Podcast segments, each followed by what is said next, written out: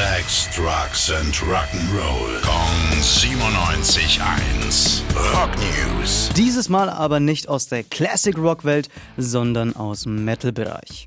Mir persönlich aber echt wichtig. Denn die Jungs von Bring Me the Horizon, das ist eine moderne Metal-Band, die trennen sich von ihrem Keyboarder und Perkussionisten Jordan Fish.